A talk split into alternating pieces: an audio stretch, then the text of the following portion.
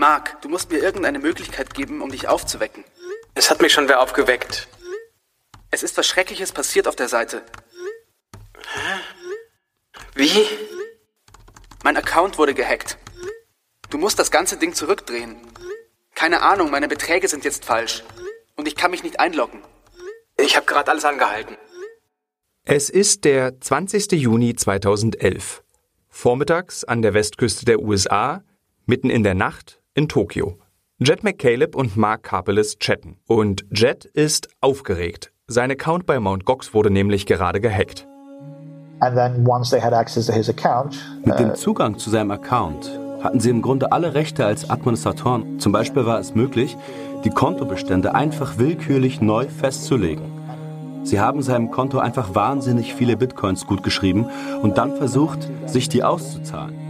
Ich glaube, sie haben schlussendlich 2000 Bitcoins gekriegt. I think around 2000 in total. Schon wieder wurde die Seite gehackt und schon wieder neue Probleme für Mark Karpeles.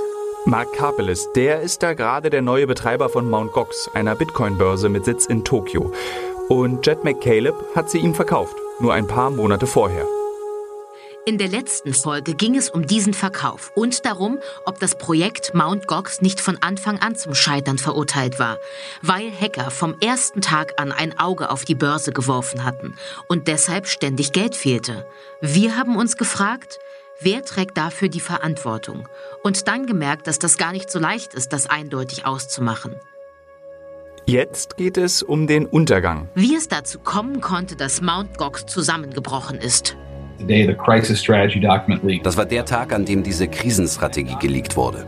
Und da stand drin, unsere ganzen Bitcoins sind weg. Und wir müssen uns jetzt überlegen, wie wir damit umgehen. Das ist Missing Magic Money, eine sechsteilige Podcast-Serie des Focus Magazin, in der es um den wahrscheinlich größten Raub aller Zeiten geht. Und diese Geschichte erzählen wir. Ich bin Thilo Mischke. Und ich bin Paula Thielecke. Das ist die vierte Folge Hacked. Wenn ihr die letzte Folge noch nicht gehört habt, fangt am besten damit an. Und wenn ihr hier gerade erst einsteigt, dann beginnt mit Folge 1.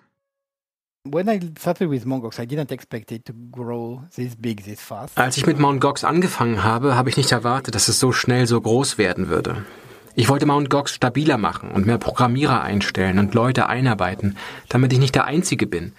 Aber es gab zu viele Probleme, Gerichtsverfahren in den USA und in Frankreich und alles Mögliche, mit dem ich umgehen musste.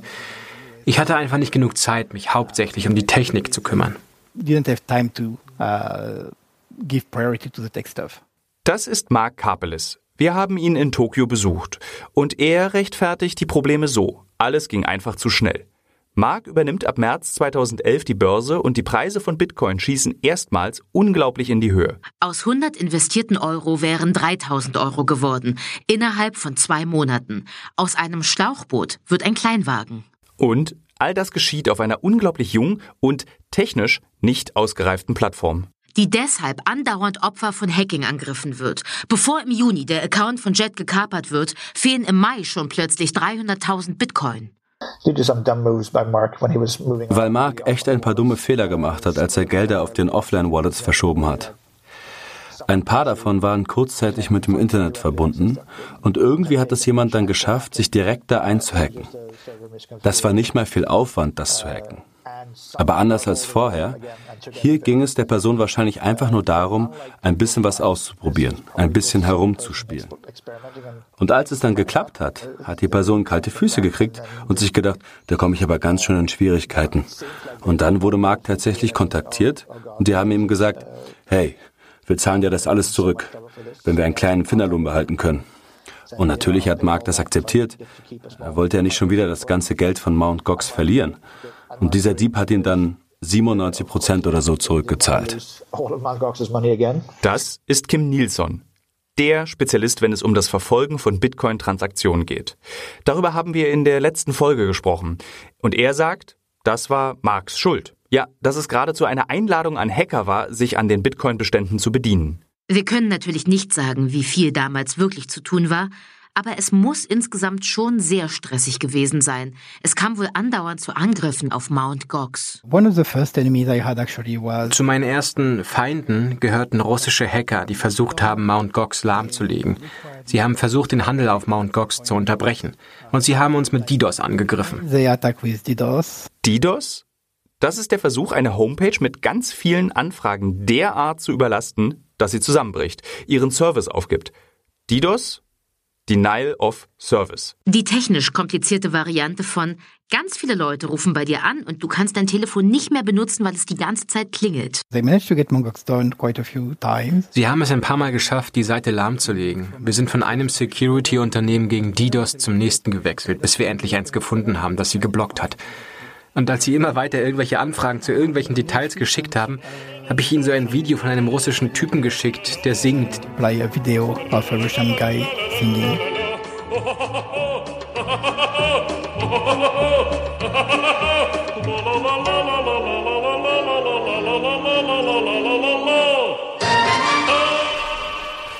Zurück zu den 300.000 Bitcoin.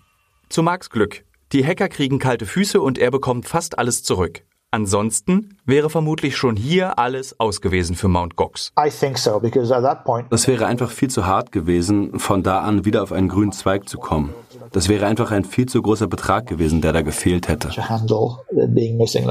Ihr erinnert euch, bei der Übergabe von Jet zu Mark wird aber auch schon etwas geklaut. 80.000 Bitcoin. Das Geld, das immer noch unverändert in einer Bitcoin-Wallet liegt und worauf eine Firma auf den Seychellen Anspruch erhebt. Eine Firma auf den Seychellen mit dem vielversprechenden Namen Tulip Trading. Tulpenhandel. Und dazu kommen nochmal 3000 Bitcoin. Ein Finderlohn für die Diebe der 300.000 Bitcoin. Jetzt fehlen also 83.000 Bitcoin.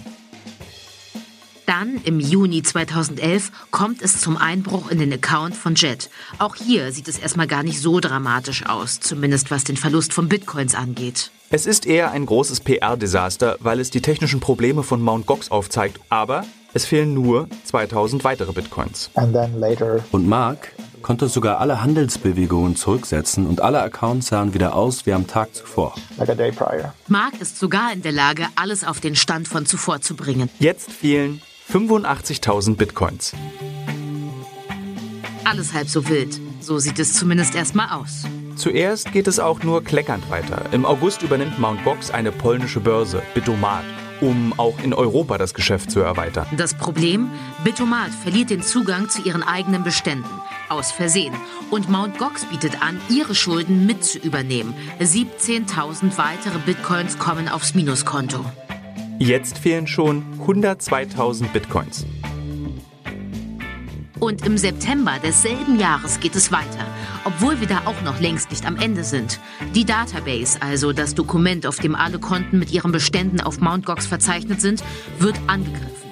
Und Hacker verschaffen sich Zugriff darauf. Sie können sozusagen per Hand die Bestände verändern, als ob du sozusagen deinen Kontostand bei der Sparkasse verändern würdest. Und gestohlen werden 77.500 Bitcoins. Jetzt fehlen 179.500 Bitcoins. Und es ist erst September 2011. Erinnert ihr euch noch an die allererste Folge? Daniel in Hechtsheim. Diese Bitcoin-Handelsplattform, das muss so eine Goldgrube sein. Das kann gar nicht sein, dass die pleite sind. Im September 2011 hat Daniel noch nicht einmal etwas von Mt. Gox gehört, geschweige denn Geld investiert, geschweige denn dieses Geld verloren. Es ist alles echt noch sehr neu, auch für Mark. Und trotzdem oder deshalb geht schon jede Menge schief. Mark hat da schon ein komisches Gefühl und kommt auf eine Idee. Er druckt die Bitcoins aus.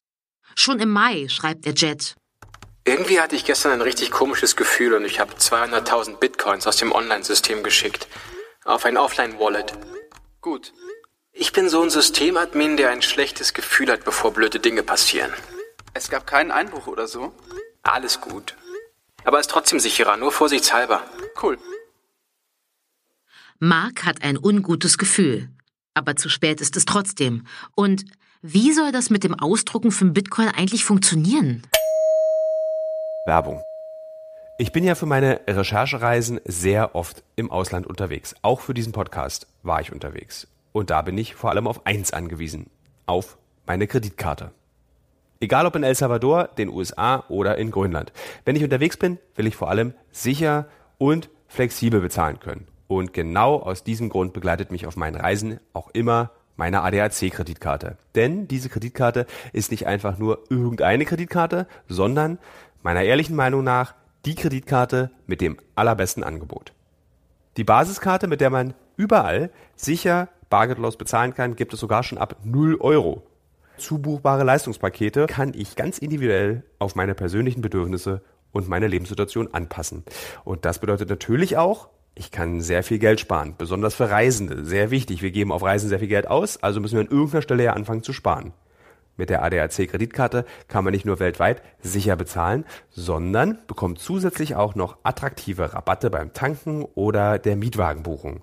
Außerdem kann ich Reiseversicherungen zubuchen und Cashbacks beim Online-Shopping. Also Geld zurück, wenn ich einkaufe. Sogar Diebstahl ist mit dem Zusatzschutz der ADAC-Karte abgesichert.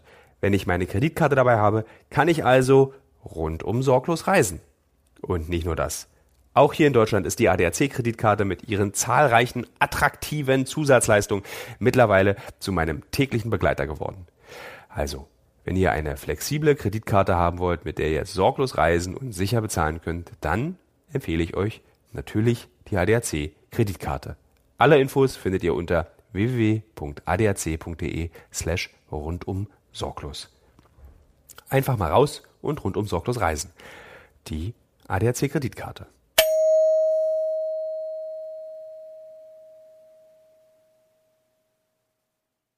Bitcoin, das ist schlussendlich einfach Code. Und der lässt sich herunterladen oder sogar ausdrucken. Um Bitcoins zu nutzen, gibt es sogenannte Hot Wallets und Cold Wallets. Heiß sind sie, wenn sie mit dem Internet verbunden sind, um sie schnell verschicken zu können, um schnell darauf zugreifen zu können. Eine Bitcoin-Börse braucht so ein Hot Wallet, um die Kundinnenanfragen darüber abwickeln zu können. Aber da mehr Leute digitale Bitcoins in eine Börse einzahlen, als im täglichen Geschäft gebraucht werden, so sollte es idealerweise sein, hat eine Bitcoin-Börse auch ein Cold Wallet, sozusagen ein Tresor. Und der ist kalt, weil er nicht mit dem Internet verbunden ist. Das kann eine Festplatte sein, ein USB-Stick oder tatsächlich Papier mit Code. Und Mark? Der sichert einen Teil der Bitcoins. Die Bitcoins wurden nicht nur an einem Ort aufbewahrt. Wir hatten immer verschiedene Cold Storages während der gesamten Zeit von Mt. Gox. Und als es dann im Juni zum Einbruch in Jets Account kam, baut Mark die gesamte Plattform neu auf. Uh, es gab so viele Probleme, die ich allein in diesen drei Monaten lösen musste, bis am Ende rauskam, dass jemand an alle verschlüsselten Passwörter gekommen ist und auch Jets Passwort hatte. Ich musste dann Mt. Gox im Juni komplett neu aufbauen, nachdem ich es anhalten musste. Das hat ein bis zwei Wochen gedauert, aber danach war Mt. Gox komplett neu und viel sicherer.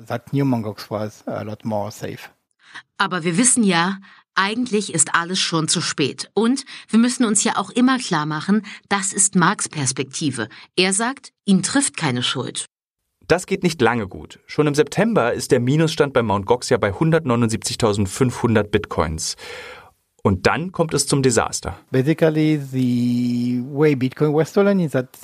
Im Grunde wurden die Bitcoins gestohlen, weil die Wallet von Jet geklaut worden ist.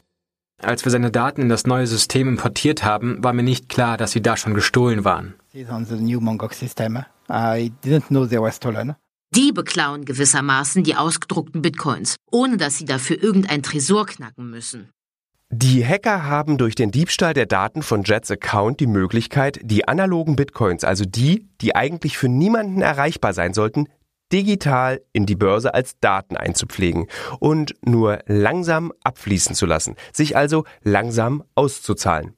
Wie genau die Hacker das technisch gemacht haben, können Sie vermutlich nur selbst beantworten. Wichtig ist für uns an dieser Stelle, Sie haben sich Zugang zu den Bitcoins verschafft und klauen die nicht alle auf einmal, sondern überweisen über einen längeren Zeitraum immer wieder kleinere Beträge auf ein anderes Bitcoin-Konto. Und das alles passiert digital still und unbemerkt. Mark wiederum denkt, seine Bitcoin-Bestände sind sicher in Cold Wallets. Ahnt nicht, dass sie von dort langsam verschwinden. Und damit kommen wir zurück auf die letzte Folge und warum es so wichtig war, über den Bot zu sprechen. Mark schaut nie wirklich nach. Und er lässt auch niemand nachschauen, weil er weiß, dass da sowieso etwas fehlt und er das niemandem verraten will. Ich habe den Leuten um mich herum einfach nicht so getraut, um ihnen für alles den Zugang zu geben. Aber es war ein Grund, weshalb ich nie eine Übersicht über die Menge an Bitcoin gemacht habe, die wir halten, weil ich wusste, dass es sowieso nicht mit den Büchern übereinstimmen wird.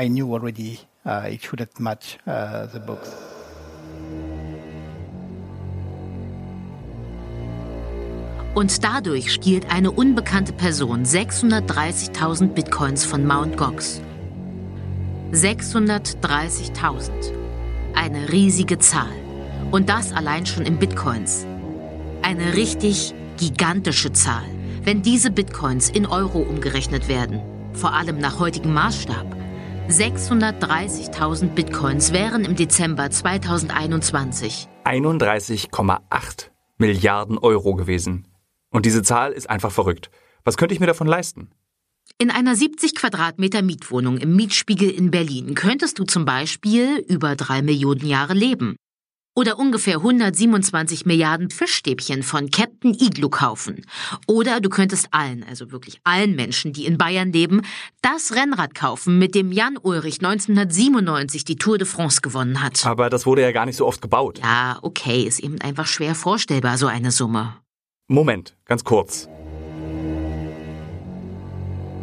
War das jetzt gerade der Überfall? Der größte Raub aller Zeiten, von dem diese Serie handelt, den wir so krass angekündigt haben in der ersten Folge, wo normalerweise elf Züge entgleisen und kilometerlange Tunnel gegraben und zwei Hochhäuser umkippen, fünf Elefanten ausgestopft werden müssen. Ja. Ja, genau, das war's. Ist das langweilig? Also wenn das Bankwesen eben digitalisiert werden soll mit diesen Bitcoins, dann wird eben auch der Banküberfall digitalisiert. Und dann ist das einfach nicht mehr so wild, sondern einfach online, anonym. Ein tropfender Wasserhahn und kein Dammbruch. Die ganzen Bitcoins tröpfeln einfach so davon. Sie werden innerhalb von zwei Jahren ab September 2011 gestohlen.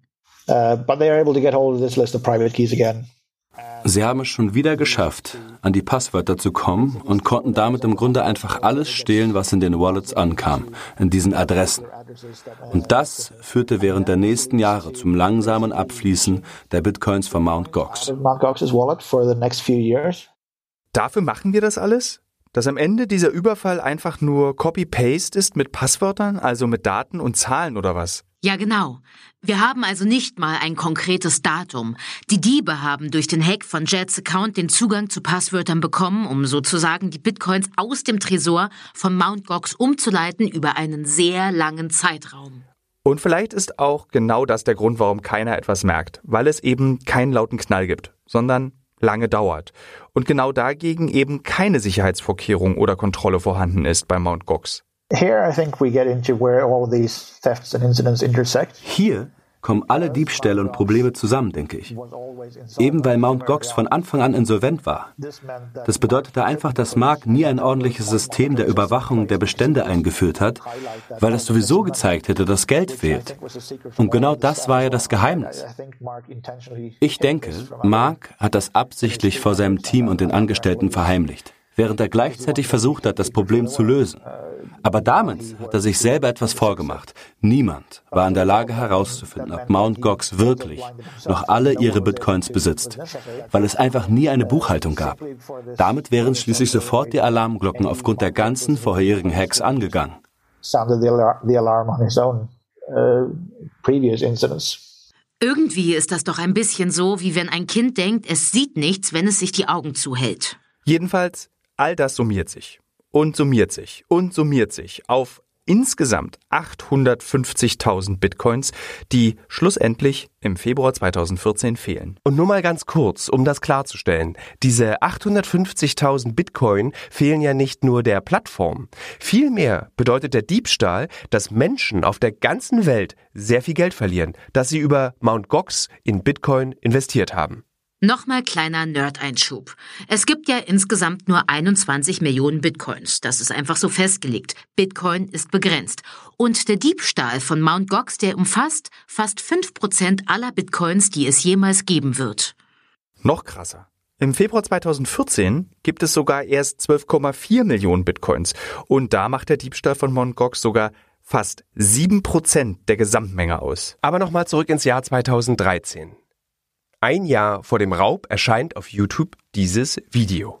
I'm Roger Ver, longtime Bitcoin advocate and investor. Ich bin Roger Ver, Bitcoin-Befürworter und Investor. Und heute bin ich im Hauptsitz von Mt. Gox in Tokio in Japan. Roger Ver, der sitzt da auf einem Bürostuhl, dunkelblaues Polohemd, im Hintergrund unscharf sind verschiedene Leute vor Bildschirmen erkennbar. Und liest einen Text ab. Im Juli 2013. Ich hatte ein nettes Gespräch mit dem CEO von Mt. Gox, Mark Karpeles, über die aktuelle Situation. Und ich bin sicher, die aktuellen Probleme des Abhebens sind eindeutig vom klassischen Bankensystem verursacht. Die traditionellen Banken, mit denen Mt. Gox zusammenarbeiten muss, sind nicht in der Lage, den wachsenden Ansprüchen der Bitcoin-Industrie standzuhalten. Ich hoffe, dass ihr alle an den diversen Bitcoin-Projekten weiterarbeiten und so die Welt zu einem besseren Ort machen werdet. Roger Ver sitzt also im Büro von Mt. Gox und sagt, alles schick. Roger Ver, der uns in der zweiten Folge auf den Zusammenhang von Mt. Gox und Magic-Karten gebracht hat. Da sind Hunderttausende Bitcoins schon verloren gegangen.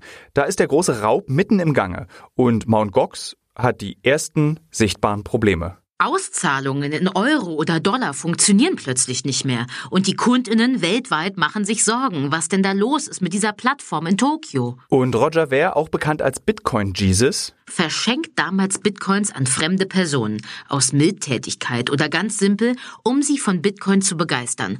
Roger Ver genießt auf jeden Fall sehr hohes Ansehen in den vielen Bitcoin-Foren, in denen rege diskutiert wird. Uh, Damals war ich wahrscheinlich eines derjenigen, naja, vielleicht das Gesicht, dem die Menschen am meisten vertraut haben, wenn es um Kryptowährungen geht. Und außerdem habe ich in der Nähe von Mt. Gox gewohnt. Mark hat mich einfach gefragt, ob ich ihm einen Gefallen tun kann und in sein Büro kommen würde. Er wollte mir ein paar Sachen zeigen. Um dann dieses Video zu machen, in dem ich sage, dass die Probleme mit dem Geldabheben durch das traditionelle Bankensystem verursacht werden. Roger Ver sitzt also im Büro von Mt. Gox und sagt, hey Leute, alles schicki. Das Problem ist nicht Mt. Gox, das Problem sind die traditionellen Banken. Und das funktioniert erstaunlicherweise. Es geht munter weiter. Die Leute vertrauen Roger und vertrauen damit Mt. Gox. Und das ist mindestens skurril. Denn Bitcoin ist entstanden, um Vertrauen überflüssig zu machen. Zur Erinnerung, in der ersten Folge ging es darum, was Bitcoin ist und dass Bitcoin direkt nach der Finanzkrise 2007-2008 entstanden ist. Die Finanzkrise, das ist ja auch dieser riesige Knall, mit dem vor allem eine Bank in sich zusammengefallen ist. Die Pleite von Lehman setzt eine Spirale in Gang. Auf einmal geht alles rasend schnell. Die Aktienkurse sämtlicher Finanzinstitute stürzen in dieser Woche ins Bodenlose. Das berichtet die Tagesschau. Und die Finanzkrise, das sind auch unzählige Berichte über Zocker an der Börse, über unverständliche und teilweise komplett unverantwortliche Geschäftspraktiken großer Banken. Und die Erfindung von Bitcoin lässt sich als eine Antwort darauf sehen. Wenn Banken eh nur nach eigenem Profit arbeiten, obwohl Finanztransaktionen auch ganz ohne sie möglich sind, dann lösen wir das eben selber und digital mit Bitcoin. Bitcoin ist also entstanden als Reaktion, als eine Antwort auf den Vertrauensverlust gegenüber Banken. Innerhalb des ersten Blocks der Blockchain findet sich eine Botschaft, eine in den Code eingeschriebene Schlagzeile der London Times vom 3. Januar 2009. Kanzler kurz vor zweitem Rettungspaket für Banken. Es ging damals um den britischen Schatzkanzler, also so etwas wie den englischen Finanzminister. Und das ist kein Zufall. In dieser Schlagzeile verbindet sich das Misstrauen gegenüber Politik mit dem Misstrauen gegenüber dem Finanzsystem. Waren die Banken nicht eben noch die Auslöser der Krise? Und jetzt werden sie gerettet? Stecken die nicht also alle unter einer Decke?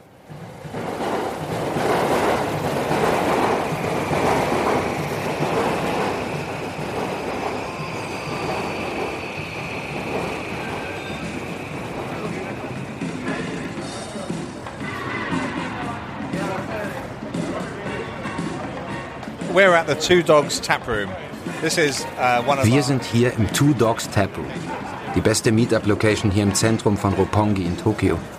Hier ist das Nachtleben. Und wir sind das wahrscheinlich größte Crypto-Meetup der ganzen Welt. Meetup in the world.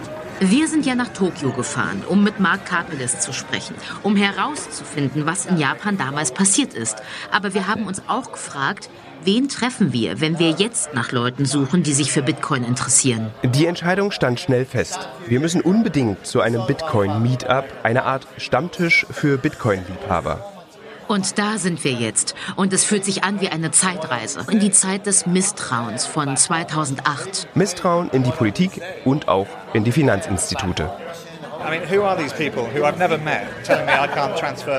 Wer sind denn diese Leute, die man nie trifft und die mir sagen wollen, ich darf mein Geld nicht dahin schicken, wo ich will? Die sitzen hinter irgendeinem Schreibtisch und sagen, wir sind die Regierung und bilden sich ein, sie haben mehr Rechte über mein Geld zu bestimmen als ich. Das ist falsch.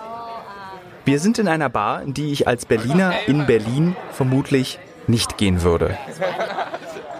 So eine Touri-Bar. Es gibt Salami-Pizza und ein großes Happy-Hour-Schild draußen.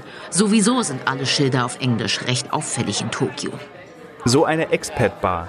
In Japan heißen die Gaijin-Bars, Bars für verlorene Ausländer, für Menschen, die ihr Glück in Tokio suchen. Und das ist ein Mann aus England, der sich uns zuerst vorstellt.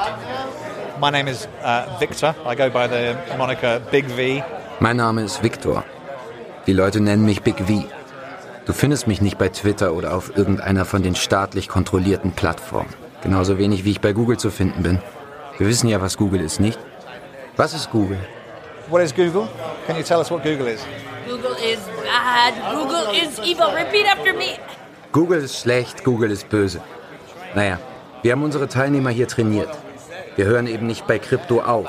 Wir bringen den Leuten bei, wie sie verschlüsselte Messenger-Dienste benutzen, für die du nicht deine Telefonnummer angeben musst oder deinen Pass oder sowas. Bitcoin und andere Verschlüsselungstechnologien können dir helfen, deine Freiheit und deine Privatsphäre zu schützen. Also sollten wir sie am besten immer benutzen. Freedom! Freedom! Freedom from government tyranny. Freiheit von staatlicher Unterdrückung. Das haben wir nicht erwartet. Ein Treffen von Expats, die sich ausgerechnet von Staaten eingeschränkt fühlen, obwohl sie ja viele Freiheiten genießen. Das ist meine Art von Freiheit. Wenn ich der Regierung sage, sie kann mich mal. Ein Stammtisch von etwa 15 Leuten, die sich hier jede Woche treffen, um über Bitcoin zu sprechen. So beer, I'm there. Uh, I'm Australian, you know. Überall, wo Bier ist, bin ich auch. Ich bin Australier, wirst du bestimmt verstehen. Naja, normalerweise hänge ich nur mit japanischen Leuten rum. Aber manchmal ist es ganz gut, andere Expats zu treffen. Deswegen komme ich hier einmal die Woche her und trinke Bier. Beer. Und daraus hat sich eine Art Freundeskreis ergeben, vor allem um eine Person herum, die eindeutig eine Nähe zu Verschwörungserzählungen hat.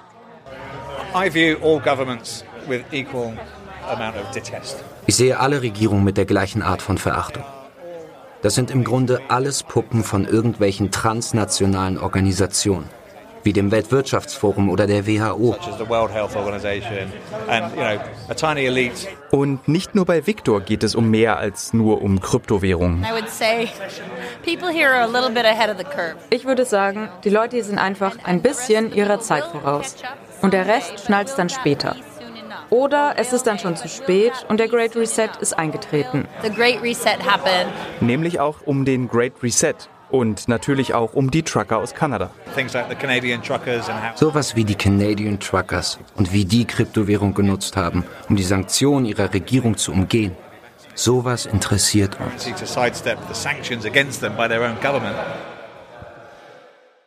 Also, nur um das kurz nochmal zu betonen, nicht alle Bitcoin-Meetups sind Treffen von ImpfgegnerInnen oder AnhängerInnen von antisemitischen Verschwörungserzählungen. Ich glaube, wir müssen kurz an ein paar Sachen aus der zweiten Folge anknüpfen.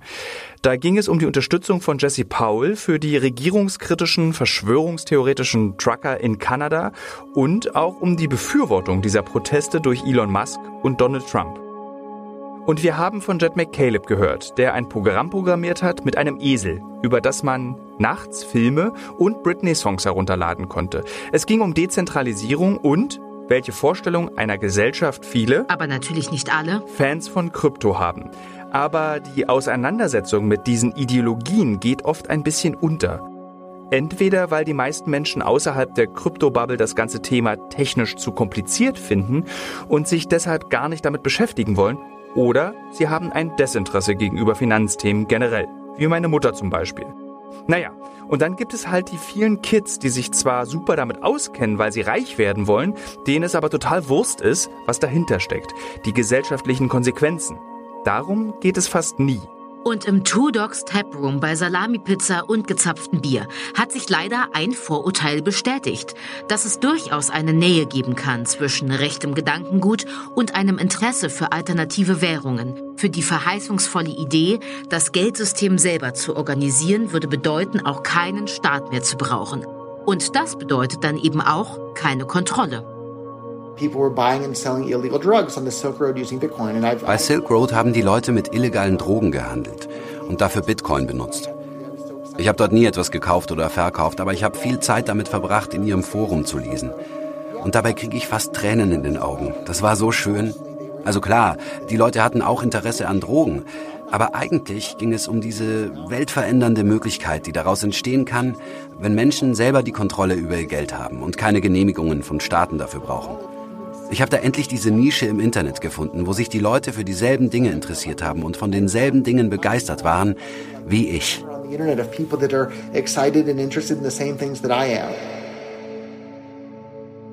Nochmal, das ist Roger Ver, Bitcoin Jesus und das Gesicht, das Mt. Gox einen Vertrauensvorschuss gibt, als 2013 die Zahlungsfunktionen ausfallen. Eine Person, die Vertrauen für die damals größte Kryptobörse im Internet schaffen will und gleichzeitig sagt, alles soll erlaubt sein.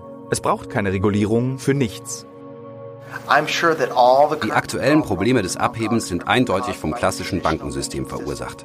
Die traditionellen Banken, mit denen Mt. Gox zusammenarbeiten muss, sind nicht in der Lage, den wachsenden Ansprüchen der Bitcoin-Industrie standzuhalten. Da fehlen aber schon viele hunderttausend Bitcoins bei Mt. Gox. Roger Ver behauptet, er habe damals nichts von den gestohlenen Bitcoins gewusst. In dem YouTube-Video sagt er, weiter geht's. Schuld ist nicht Mt. Gox, sondern das traditionelle Bankensystem. Und damit sind wir wieder bei unserer Geschichte. Also da waren immer wieder scheinbar technische Probleme. Also heute weiß man ja, das Wallet war einfach leer, weil irgendwelche Leute das leergeräumt haben. Und bei Daniel in Mainz-Hechtsheim. Die wurden kommuniziert als rein technische Probleme, die wieder behoben werden. Also das, das war immer so, ja, wir, hier haben wir gerade technische Probleme, wir arbeiten daran. Und dem habe ich geglaubt. Also ich, ich kenne das auch von anderen Handelssystemen, da gibt es irgendwo einen Fehler, da reicht der Speicher nicht, die Festplatte ist voll oder sowas okay, dann muss man das beheben und danach läuft es wieder. Und so habe ich mir das auch vorgestellt. Daniel, der ist sicher nicht der Einzige, der diesen Aussagen vertraut hat. Ich weiß noch, wie ich einen Artikel von jemandem gelesen habe, der davor gewarnt hat. Und der hat gesagt, das ist genau das gleiche Muster wie in den Nullerjahren bei den Pokerseiten. Und ich dachte mir, was für ein Quatsch, das ist doch ein ganz anderes Geschäft, das ist doch was ganz anderes. Diese Bitcoin-Handelsplattform, das muss so eine Goldgrube sein. Die, das kann gar nicht sein, dass die pleite sind und habe das auch irgendwo wahrscheinlich einfach nicht glauben wollen. Und wir könnten sagen, die Gründe, warum Mt. Gox sich so lange hat halten können, obwohl schon dermaßen viel gestohlen wurde und dermaßen viel schiefgegangen ist, das sind Glaubenssätze. Zum einen ein politischer. Im Kampf gegen das etablierte Bankensystem wird es Widerstand geben, Verzögerungen, Probleme. All das liegt nicht an Mt. Gox, sondern an den Widersachern. Und der Glaube, dass technische Probleme wirklich technische Probleme sind und kein irreparables Desaster. Und sicher auch die Hoffnung, reich zu werden. Dann haben sie irgendwann für ein paar Tage, glaube ich, den Handel ausgesetzt und dann kam diese Nachricht, dass äh, sie Konkurs angemeldet haben. Das war irgendwo auch interessant. Also weil es mir ja gezeigt hat, dass ich bei manchen Sachen falsch lag.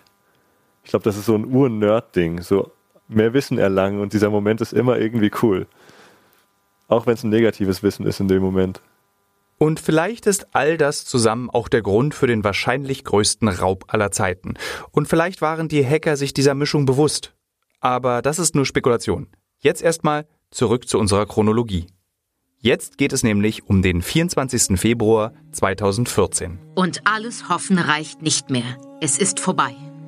I think it was February 24th, 2014 was the day the crisis strategy document leaked, which said, we have no Bitcoins left.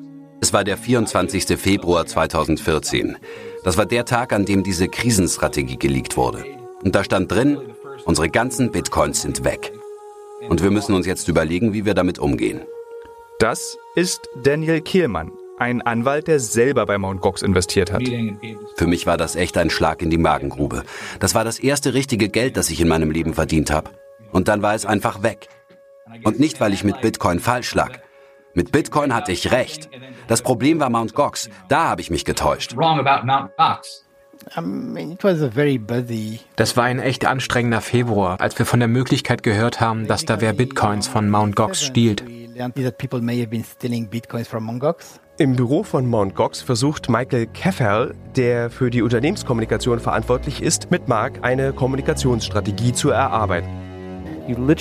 Da draußen stehen einfach Leute und protestieren vor dem Büro. Was willst du denen sagen? Du hast einfach überhaupt keinen Plan für all das, was noch passieren wird. Und Mark? Der scheint nicht so richtig zu schnallen, was los ist. Ich habe ihn gefragt, und gehst du morgen ins Büro? Und er meinte, er hat einen Zahnarzttermin. Er nicht. Und ich dachte mir nur so, Mann, du gehst vielleicht nicht ins Büro, weil da Leute protestieren und dir an den Kragen wollen. Und will zum Zahnarzt. Ich glaube, den können wir noch umplanen. Und er meinte, oh, den habe ich aber schon mal umgeplant.